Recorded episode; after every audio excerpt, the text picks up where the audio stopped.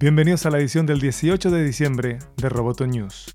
Esta edición es presentada por Antel Arena. Antel Arena, el mayor centro de espectáculos con estacionamiento vigilado. Antel Arena, la emoción es de todos. Mi nombre es Miguel Ángel Dobrich. Vamos con las noticias.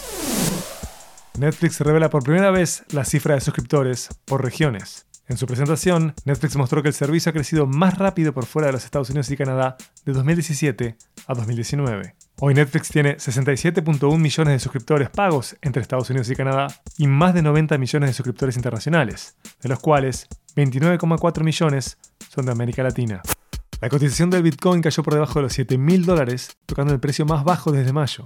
Bloomberg informó que la última caída de los precios se produjo después de un informe de Chainalysis que decía que los precios se mantendrían bajos como el resultado del desenlace de una estafa de 2.000 millones de dólares vinculados a Plus Token. Las autoridades chinas alegaron que Plus Token era un esquema Ponzi y extraditó a seis personas de Vanuatu. Chainalysis dijo que rastreó miles de millones relacionados con esa operación y que las personas involucradas en la empresa que no han sido detenidas están levantando su dinero. Ya está disponible el informe anual del AI Now Institute. Allí se destaca lo siguiente.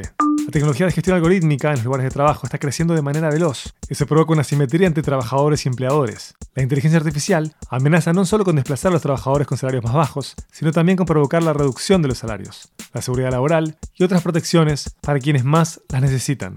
Los principales responsables de presionar a las empresas tecnológicas y a los gobiernos para establecer mecanismos para controlar el uso de la inteligencia artificial han sido grupos comunitarios, trabajadores, periodistas e investigadores. Los sistemas de inteligencia artificial continúan ampliando las disparidades de raza y género a través de técnicas como el reconocimiento afectivo que no tiene una sólida base científica. La creciente inversión y desarrollo de inteligencia artificial tiene profundas implicaciones en áreas que van desde el cambio climático a los derechos de los pacientes, de sistemas de salud, al futuro de la geopolítica y las inequidades, sobre todo en regiones del llamado sur global.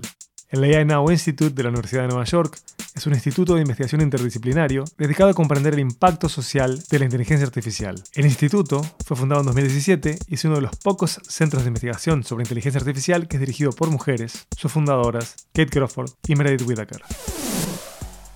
Roboto News fue presentado por Antel y Antel Arena. Mi nombre es Miguel Ángel Dobrich. Hasta la próxima. Roboto News.